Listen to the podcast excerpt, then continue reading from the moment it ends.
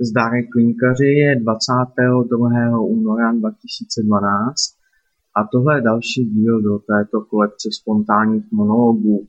Jak se koukám, vytvořil jsem 18.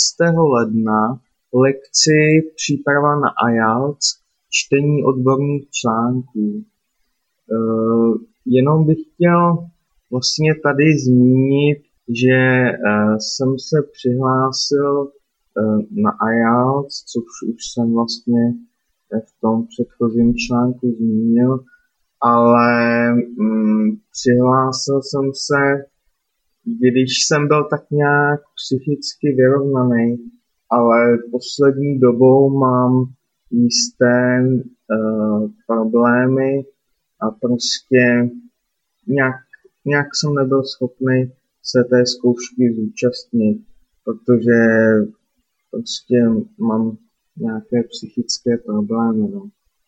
Doufám, že se na tu zkoušku přihlásím eh, někdy později, až si vše urovnám a všechno bude v pohodě.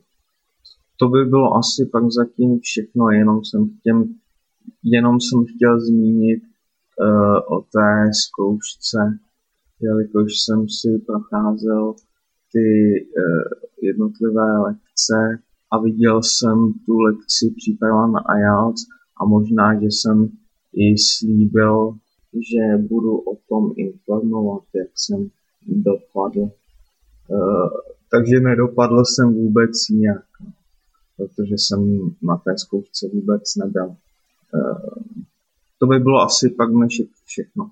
Děkuji, mějte se, čau čau.